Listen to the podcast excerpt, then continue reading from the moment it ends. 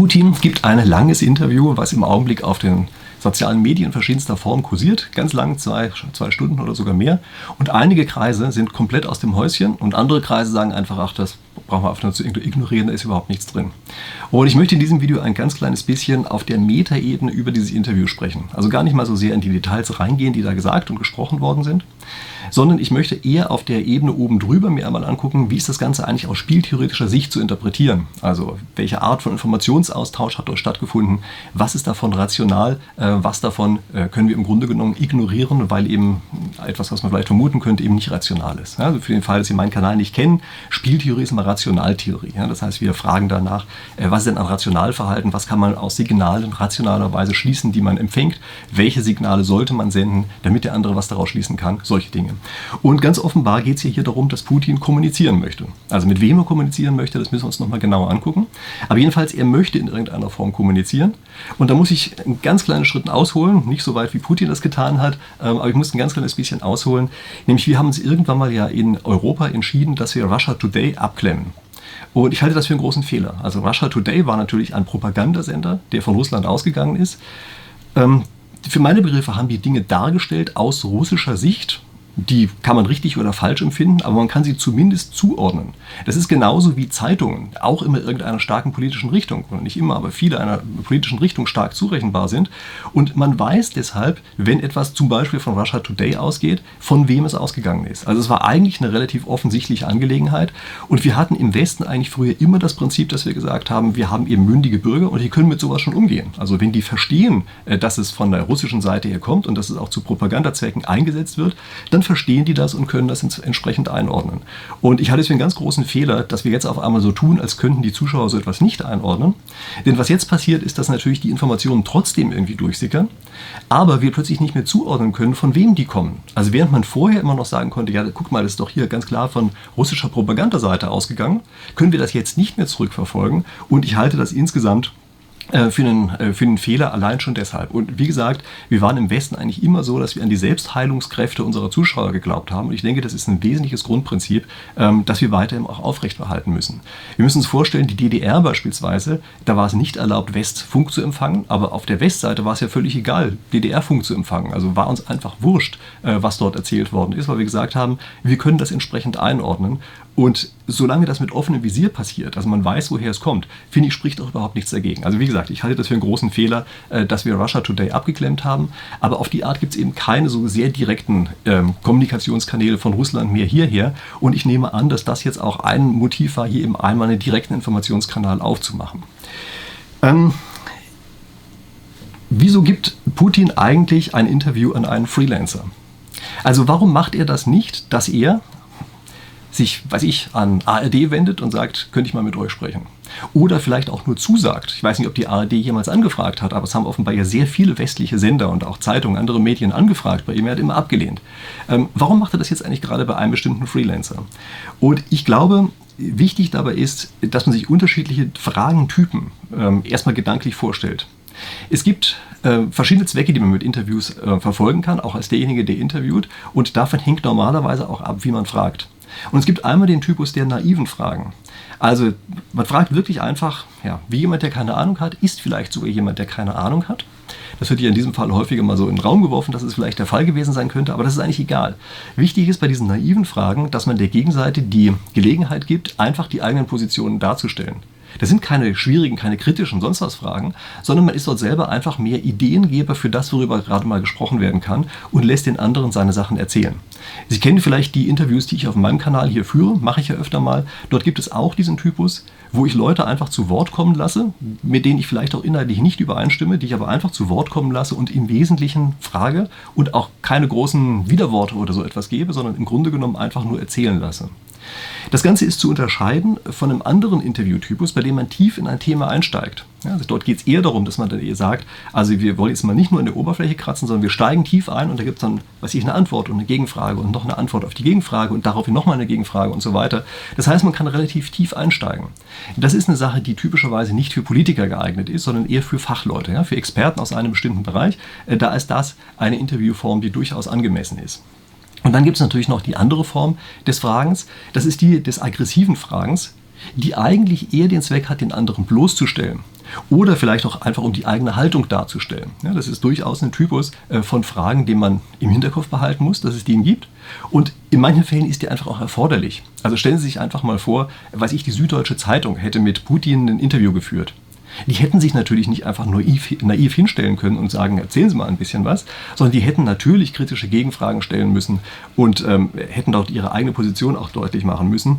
Ähm, und das wäre natürlich dann etwas, was aus Putins Sicht sicherlich nicht das ist, was er überhaupt haben möchte, weil er möchte hier nicht in eine Rechtfertigungsrolle oder sowas drin sein.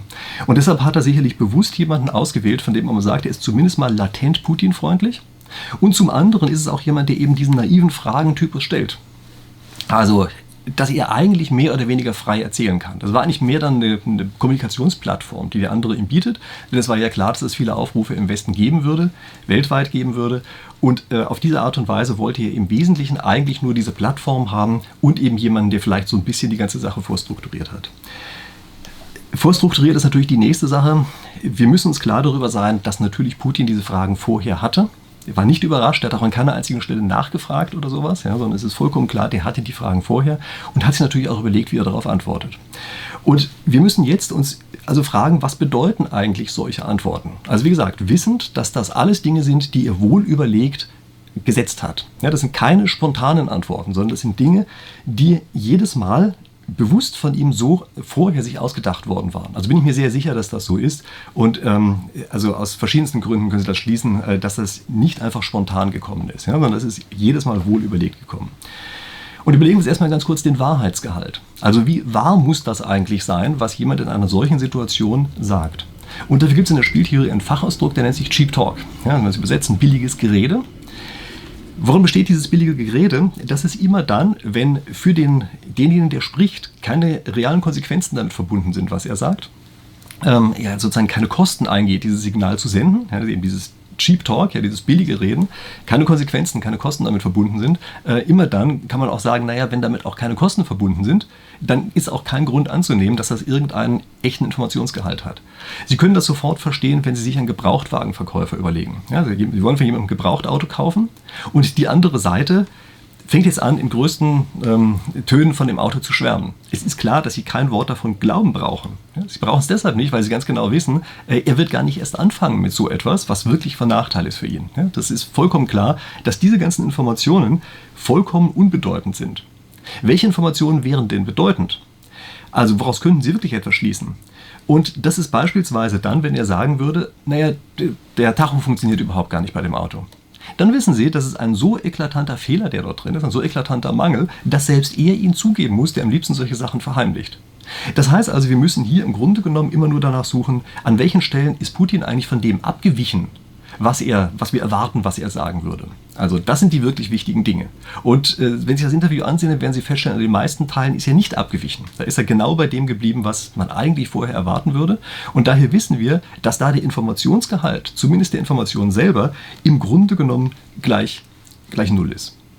Was wäre noch interessant gewesen, wenn er beispielsweise Zusagen macht? Ich habe mir gesagt, wenn damit echte Konsequenzen verbunden sind. Also das heißt, wenn jetzt Putin sich hingestellt hätte und bestimmte Zusagen gemacht hätte, gesagt hätte, weiß ich, ich lasse folgende Leute frei oder ich ziehe mich aus folgenden Gebieten zurück oder es gibt eine Feuerpause bis dann und dann, dann hätte er daran gemessen werden können. Und das wäre etwas gewesen, da hätte man aufhorchen müssen. Da hätte man sagen müssen, oh, ist ja interessant. Ähm, das ist eine Sache, der können wir ihn jetzt messen. Damit ist eine echte Konsequenz verbunden. Hat er aber nicht gemacht. Ja, das heißt also, auf der Ebene können wir uns relativ sicher sein, dass wir nicht mit echten Informationen rechnen können. Es wird an vielen Stellen wird von möglichen Zielen Putins gesprochen, die er damit verfolgt hat. Beispielsweise soll ein Ziel sein, dass er Biden schwächt und Trump unterstützt. Also er hat natürlich ein Interesse daran, das ist gar keine Frage. Ja, also Biden unterstützt jetzt sicherlich die Ukraine stärker, als, als Trump das tun, tun wird. Also ich kann schon verstehen, dass man annimmt, dass Putin auf jeden Fall äh, Biden schwächen möchte. Nur, damit da das tatsächlich passiert, da hätte etwas Neues kommen müssen. Das heißt, dort hätte er etwas sagen müssen, was bisher so überhaupt gar nicht gesagt worden ist, eben überraschend ist und hätte dann auf die Art und Weise dafür sorgen müssen, dass diese neue Information ähm, Biden schwächt und Trump stärkt. Das hat er aber nicht gemacht. Das heißt, wir können also relativ sicher davon ausgehen, dass das nicht sein Ziel war, was er tatsächlich verfolgt hat. Hätte er es verfolgt, hätte er sich diese Sachen natürlich auch vorher überlegt. Und Sie dürfen eins nicht vergessen, er ist ja intelligent, also er weiß, wie man solche Sachen macht. Ja? Das heißt, er hätte sich also solche Dinge ähm, vorher überlegt und wäre dann mit solchen Informationen gekommen, die da eben wirklich plötzlich Leute umstimmen. Hat er das gemacht? Nein, hat er überhaupt nicht. Gucken Sie sich auch mal die Geschichte an äh, zur Nord Stream, äh, Stream Pipeline, zu der Sprengung. Also das ist eine Sache, die mir extrem oft jetzt zugespielt worden ist auf allen möglichen Kanälen, wo sie immer gesagt haben, gab doch da interessante Videos bei Ihnen, gucken Sie da doch mal drauf, wissen wir jetzt irgendwas Neues. Gucken Sie sich die Argumente an, die Putin in der kurzen Sequenz gebracht hat, die damit zu tun hat. Er stellt im Grunde genommen zwei Fragen, nämlich er fragt, wem nützt es, also wer will, dass es so ist und wer kann es. Und daraus schließt er natürlich, das können nur die USA gewesen sein. Das ist die implizite Schlussfolgerung, äh, die man daraus zieht. Und das ist auch eine, die ich tausendfach unter, als Kommentar äh, unter meinen Videos gehabt habe. Stimmt natürlich, wir müssen diese beiden Fragen stellen.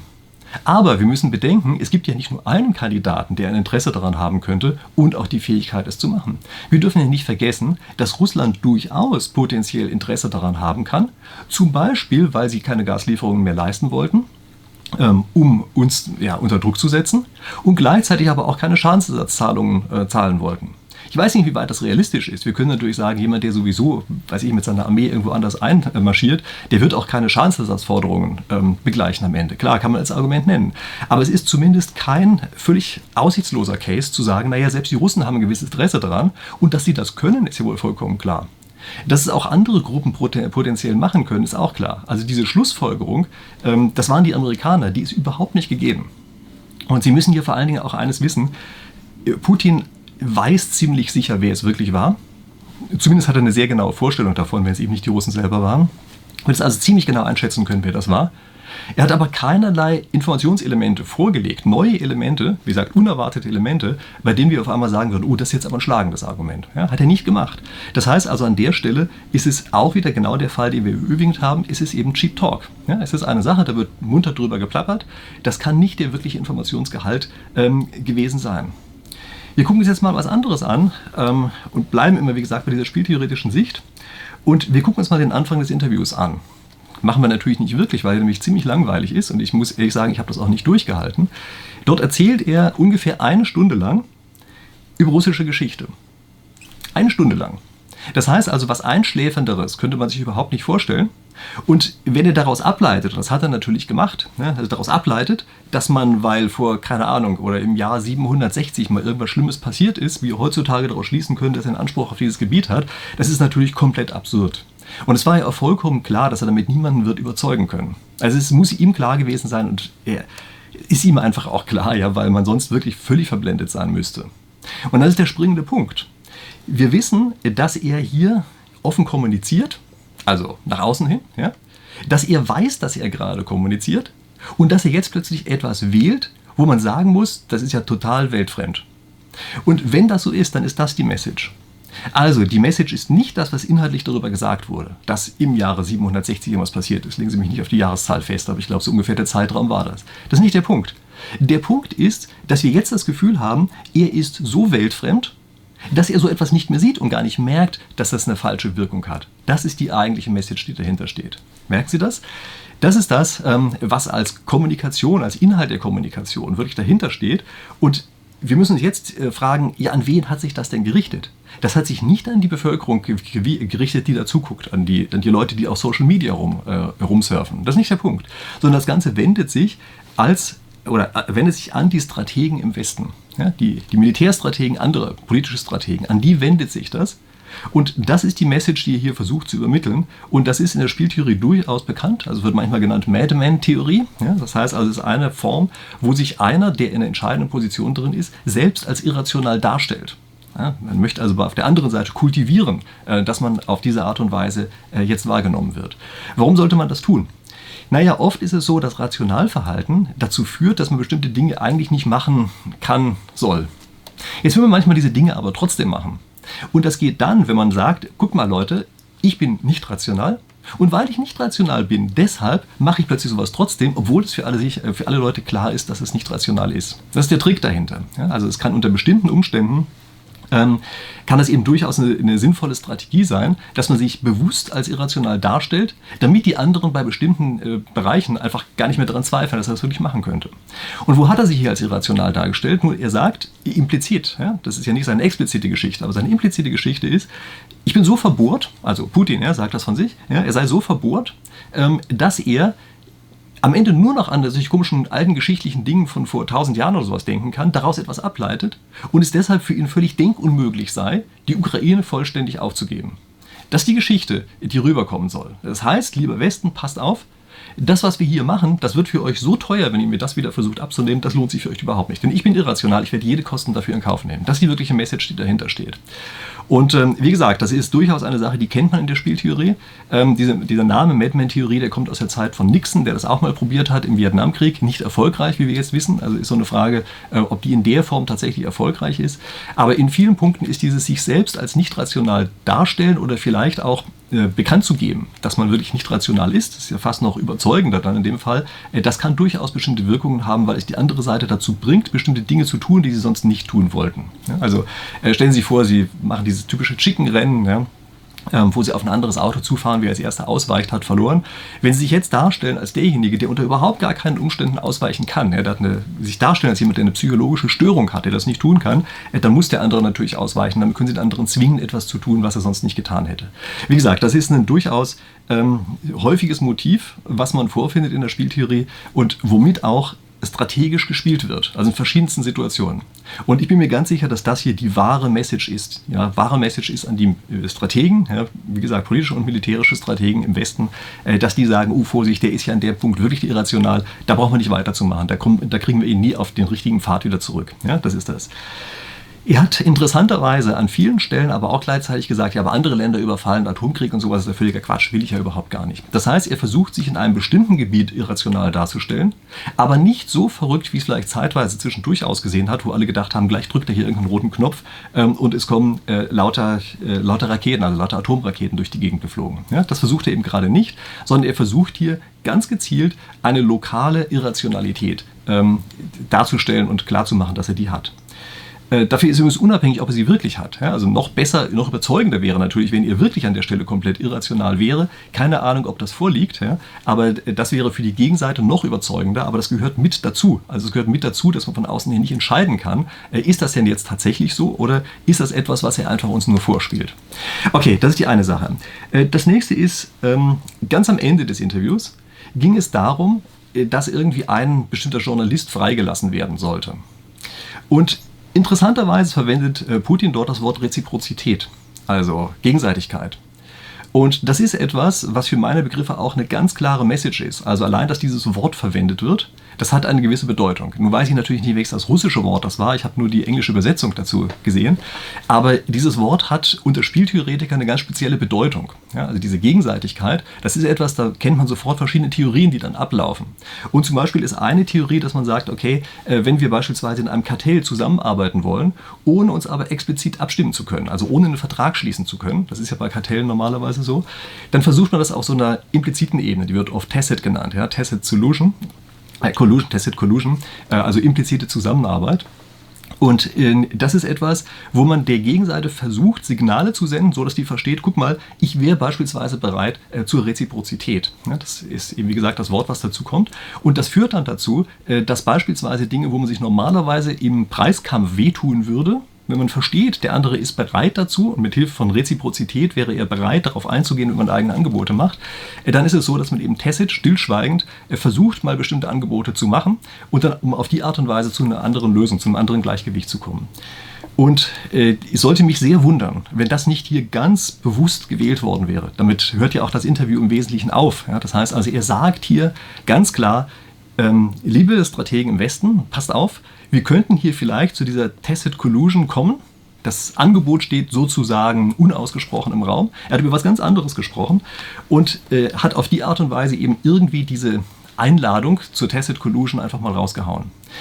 Ähm, plausibel ist das für meine Begriffe auch deshalb, weil er jetzt aus dieser ganzen Sache mit irgendeinem Erfolg rauskommen muss. Also ich glaube nach wie vor, dass er sich da verzockt hat.